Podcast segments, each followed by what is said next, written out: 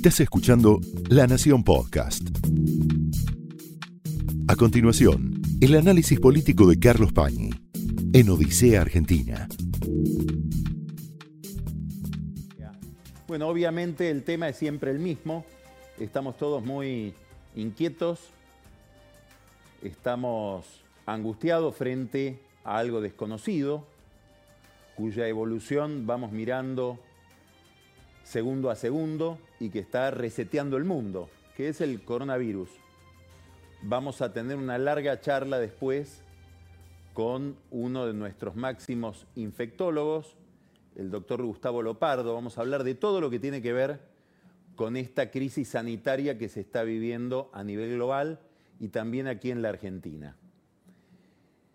Decía que se resetea el planeta y a pesar de eso hay algunas continuidades, algunas, algunos fenómenos, algunos datos que parecen insistir en tendencias ya conocidas y conocidas desde hace no tanto tiempo.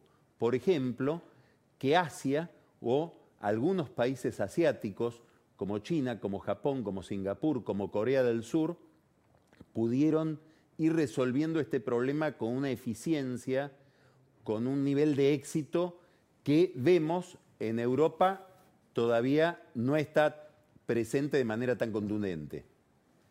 ¿Cuál es la explicación? Bueno, algunos dicen, están más acostumbrados a problemas masivos que atacan a grandes cantidades de personas porque están más acostumbrados a ser, a vivir en sociedades masivas. Digamos, hay una diferencia demográfica. Hay quienes piensan que son sistemas menos deliberativos, si usted quiere, más autoritarios, que tienen un entrenamiento mayor para que el Estado intervenga, discipline y la gente obedezca. Hay un avance de los asiáticos evidente en términos civilizatorios, culturales, y no se ve solo en esto, se ve también en materia de educación. Si uno mira las pruebas PISA, bueno, hoy los países asiáticos, muchos países asiáticos, incluso a Vietnam, van por encima del resto de la humanidad, sobre todo en ciencias duras. Bueno, ahí está Asia dando lecciones en alguna medida. Eh, Xi Jinping ha hablado con cantidad de presidentes, entre otros Alberto Fernández, le mandó una carta, le ofreció ayuda para determinados reactivos, ayuda sanitaria que está llegando al país desde China. Bueno, esto es un dato central de lo que nos presenta hoy el planeta frente a una Europa que va reaccionando de manera muy drástica y no del todo coordinada. España prácticamente ha entrado en una metodología cercana a la, que, utilizan los países que han tenido una guerra en su propio territorio, característica que involucra a casi todos los países europeos. Por ejemplo, España ha puesto en movimiento, ha puesto en actividad o ha activado lo que se llaman leyes de movilización propias de la guerra, es decir, una gran intervención del Estado frente a la emergencia. Por ejemplo, si faltara alcohol, el Estado se podría hacer cargo de operar las empresas que fabrican alcohol. Lo digo esto eh, deliberadamente porque en casi todas las farmacias de Buenos Aires falta alcohol en gel. Estas son eh, medidas críticas, dramáticas, que se toman en, estados de, en situaciones límite. Bueno, España las está tomando. Francia hoy declaró el estado de sitio. El ejército se va a encargar de trasladar a los enfermos. El Reino Unido, concretamente Boris Johnson, aconsejado por un grupo de expertos sanitaristas, intentó otra estrategia que no es la del aislamiento. Después vamos a hablar con el doctor Lopardo de esta, de esta forma de enfocar el problema, sino más bien facilitar que los grupos de riesgo estén aislados, pero el resto de la población que contraiga el virus y se cure, como para en esa eh, eh, dinámica de contraer el virus y después recuperarse, se genere un cerco de inmunidad. Esto intentó Boris Johnson. Entre ayer y hoy, sobre todo hoy, fue para atrás y empezó con una estrategia muy similar al del resto, a la del resto de los países europeos. Ahí tenemos a Estados Unidos, convulsionado porque por primera vez Donald Trump aparece dudando, yendo y viniendo, vulnerable. Estados Unidos tiene dos características distintas de Europa para enfrentar este problema. Estoy hablando de factores históricos que en alguna medida modelan el presente de las sociedades. Primero, nunca tuvo guerra en su propio territorio, al menos en el siglo XX. Segundo, carece de un sistema de salud pública como el que sí tienen algunos países asiáticos y algunos países europeos. Trump acá está muy afectado porque donde aparezca la discusión en Estados Unidos sobre el sistema de salud es una discusión que en, general los republicanos la pierden. Fue el sistema de salud la bandera de Obama, no hay que olvidar, y va a ser posiblemente la bandera de Biden en esta campaña, donde la recesión también afecta a la candidatura de Trump y hay algunos que piensan que ya está determinada su derrota desde ahora hasta noviembre. Bueno, signo de interrogación todavía es muy temprano para ese tipo de pronóstico. Pero lo cierto es que el clima público cambió notablemente en los Estados Unidos y después vamos a referirnos a las cuestiones económicas que tienen que ver con este cambio.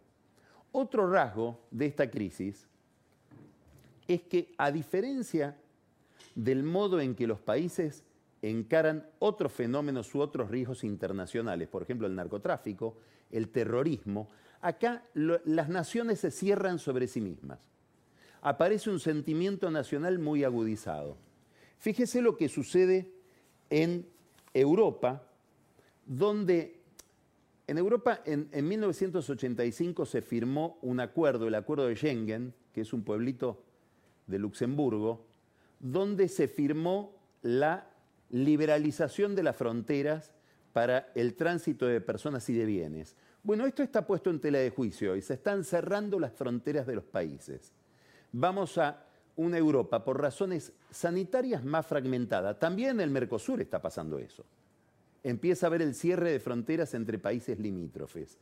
Es un sentimiento nacional que apuntaba en algo o despuntaba en alguna medida con los problemas migratorios ligados al trabajo y que ahora se agudiza mucho frente al peligro del que entra que es visto como un riesgo. Bueno, todo esto convive con un gran temor económico, que empieza a ser el segundo gran riesgo después del riesgo sanitario. En alguna medida muchos países, posiblemente detrás de este método heterodoxo que intentó Boris Johnson, está esta preocupación, cómo equilibrar las medidas drásticas sanitarias con el funcionamiento de la economía, es decir, el cuidado absoluto frente al coronavirus puede traer problemas económicos muy delicados. Fíjense estos datos. El 50% de los americanos, según encuestas realizadas hoy, creen que va a quebrar, que ellos van a quebrar, que van a entrar en bancarrota. Open Table, que es una aplicación que muchos de ustedes seguramente conocen para conseguir mesas en los restaurantes, bueno, tuvo una caída en la demanda del 50%. Los sistemas que controlan el tráfico de personas, de vehículos, en el norte de Italia detectaron una caída en el tráfico del 60%. Hoy, en el día de hoy, el riesgo crediticio de Apple, que es una compañía aparentemente invencible, tuvo una disparada en Estados Unidos porque Apple comunicó que va a cerrar sus locales, sus tiendas, en todo el mundo fuera de China, por lo menos hasta mayo, para prevenir el contacto social, la aglomeración de gente, que en esos locales, como sabemos, es muy marcada. Bueno, Apple, que parecía invulnerable, hoy es, desde el punto de vista del crédito, vulnerable. Empieza a ser en último término riesgoso prestarle a esa compañía. Esto lo registró la Reserva Federal, que tomó o, adoptó una conducta eh, muy inusual, inédita. Es decir, una baja dramática de la tasa de interés un domingo, anticipándose a la apertura de los mercados hoy, y fuera de una reunión de las que están pautadas por la Reserva Federal para fijar el movimiento de la tasa de interés, es decir, entre dos reuniones de manera imprevista. Y además una cantidad de medidas que obligan a los bancos a prestar dinero. ¿Por qué? Porque aparece un problema central de crédito. Las empresas de turismo, las empresas de logística que están con problemas, las empresas de aeronavegación, eh, el mundo de la gastronomía, que empieza a tener esta retracción, va a tener problemas para pagar sus créditos a escala global, también en la Argentina. Aparece un sistema de auxilio entre bancos centrales, similar y mucho más temprano de lo que ocurrió en la crisis del 2008, en este caso entre países desarrollados. El 2008 incluía a México y Brasil, todavía no lo incluyó este, esta red de contención o de respuesta rápida de los bancos centrales para asistir a los problemas de liquidez y, los problemas crediticios. Y no está en esa liga, y acá hay un signo de interrogación, China, que es un actor, como estamos diciendo, muy importante en esta crisis. Se registraron en las últimas horas unas 20 consultas de países al Fondo Monetario Internacional para ver qué tipo de asistencia puede prestar frente a esta escasez de dinero, de movimiento, de actividad en el fondo de crédito y a los problemas que devienen de ella. Si ponemos ahora el foco en la Argentina, bueno, el gobierno está prácticamente abocado de manera exclusiva a esta crisis. El presidente se ha puesto al frente de ella y ha tomado el timón, sobre todo en materia de comunicación. Acaba de tener esta tarde una reunión con editores, con los principales editores del país, les agradeció la cooperación que le interpretan que están prestando los medios, les aclaró en qué está el gobierno, les pidió más cooperación en todo lo que tiene que ver con la didáctica de esta crisis y de este problema sanitario. Y les anunció que pasado mañana se va a reunir con los principales líderes parlamentarios de la oposición. Aquí el gobierno se ha puesto al frente de un gran consenso para enfrentar un problema complejo. Claro, es un cambio de contexto eh, muy, muy dramático. Un gobierno que tenía el mandato de reactivar la economía se va a encontrar con una recesión que es inevitable y cuya dimensión todavía no conocemos. Hay una caída como en el resto del mundo en los servicios, una caída en el turismo, una caída en, el mundo de la gastronomía, dificultades de todos esos sectores a la larga para pagar créditos, eventualmente para pagar salarios. Bueno, primera pregunta, hay que mirar bien qué va a hacer el Banco Central en este campo. En el año 2003, cuando la Argentina todavía estaba viviendo el último tramo de una larga recesión, en aquel momento eh, Alfonso Pratgay al frente del Banco Central tomó una cantidad de medidas que tienen que ver con estos problemas que estamos enfrentando ahora. Básicamente cambiar los, rangos de, categorías crediticias para los que son sujetos de crédito, para las empresas endeudadas, sobre todo las pymes, establecer distintos montos de capital como eh, base para otorgar créditos y para eh, tener asistencia financiera? Bueno, acá hay una pregunta central que se está haciendo el mundo y que se hace la Argentina también, que es cuál es la capacidad que tiene el sistema financiero para absorber algo de esta crisis sin, por supuesto, poner en tela de juicio el sistema bancario y generar una crisis mayor. Hay un problema adicional, que es el problema fiscal porque es obvio que con una caída en el nivel de actividad se pagan menos impuestos y el Estado recibe, tiene menos ingresos. Hay que pagar anticipo de ganancias. ¿De qué ganancias?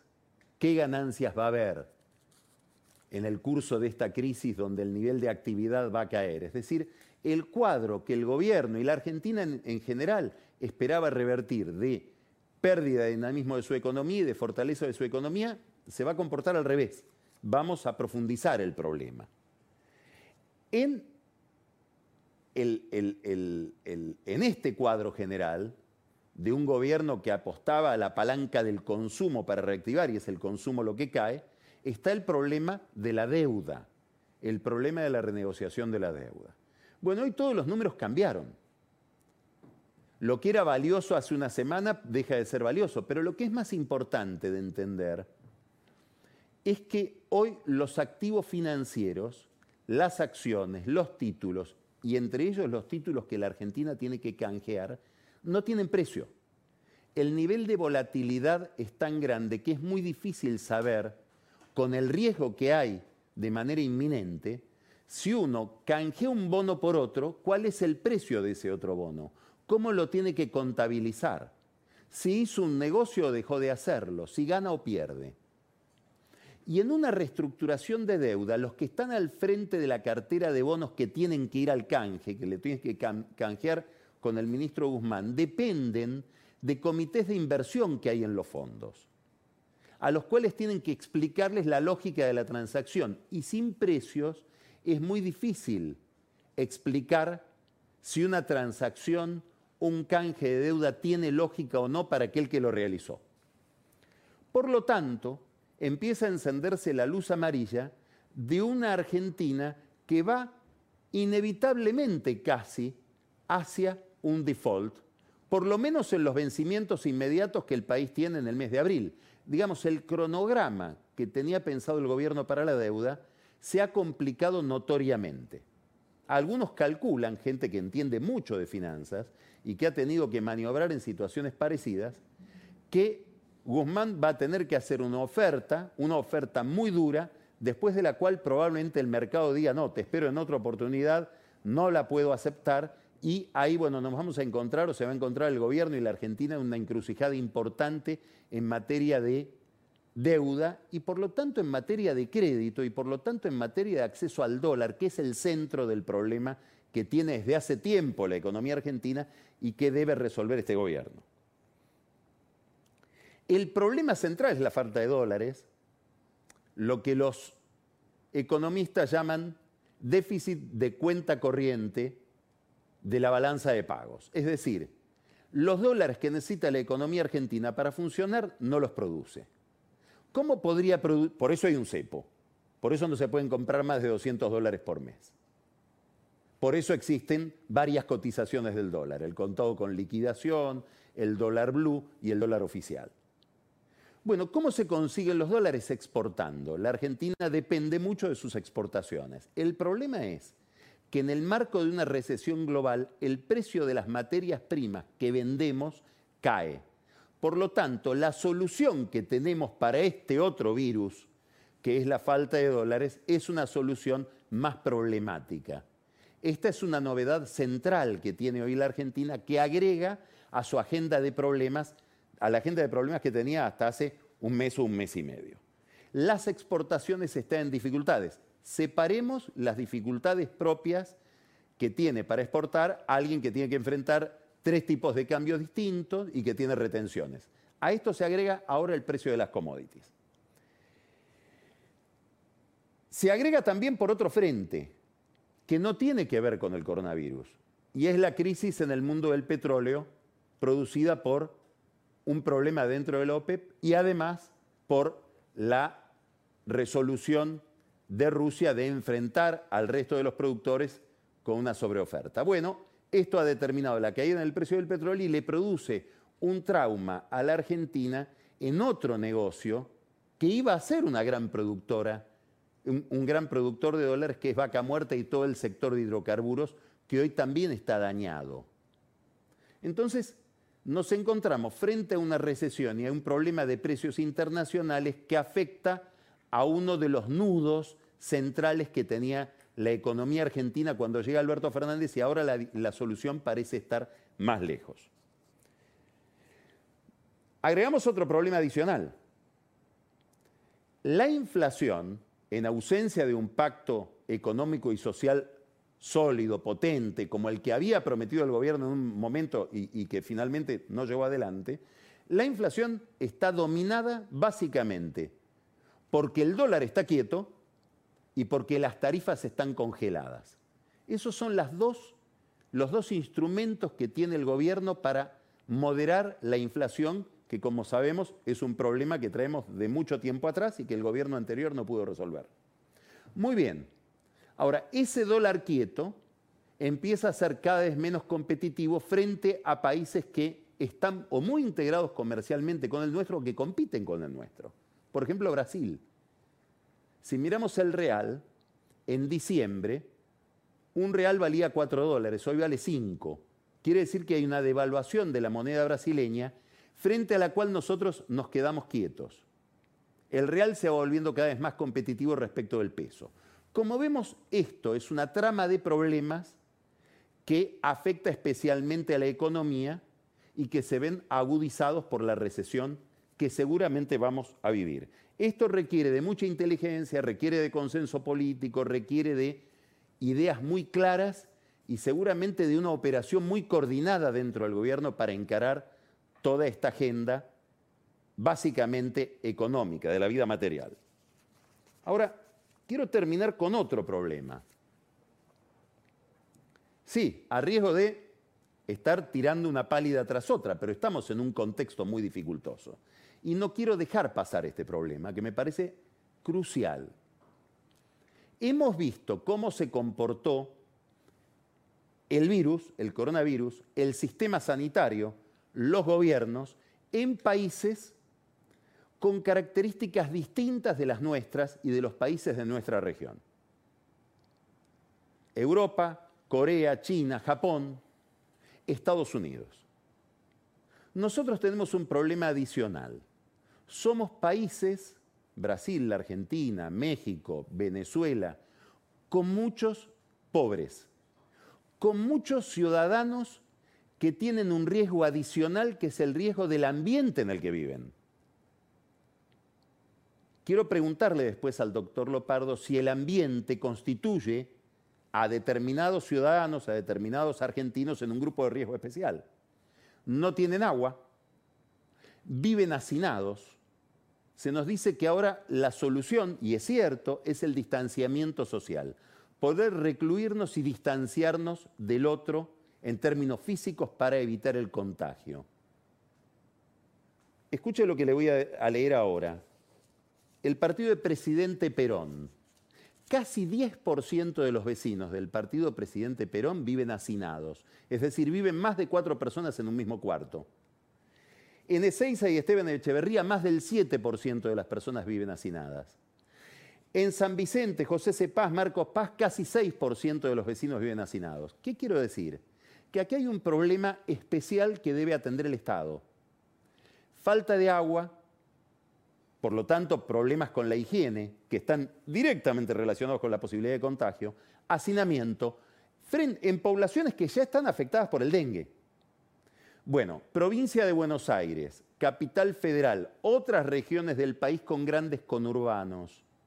Los funcionarios que están destinados a asistir a esas poblaciones, ¿van a estar activos o se los retira como a otros empleados del sector público? Gran signo de interrogación. Y acá un desafío principal que tiene en alguna medida Rodríguez Larreta, porque hay muchas villas en la ciudad de Buenos Aires, y ni que hablar Axel Kisilov y los intendentes del conurbano. Enigmas habituales son los enigmas que tenemos frente a lo conocido. Nosotros sabemos qué dudas tenemos frente, por ejemplo, a la inflación, porque la conocemos. Sabemos qué interrogantes nos plantea una gripe común, porque la conocemos. Ahora tenemos otro tipo de interrogantes. Es lo que no conocemos de lo que nunca vimos, de lo desconocido. Como decía Donald Ransfeld, y tituló un libro de esa manera, Lo desconocido de lo desconocido.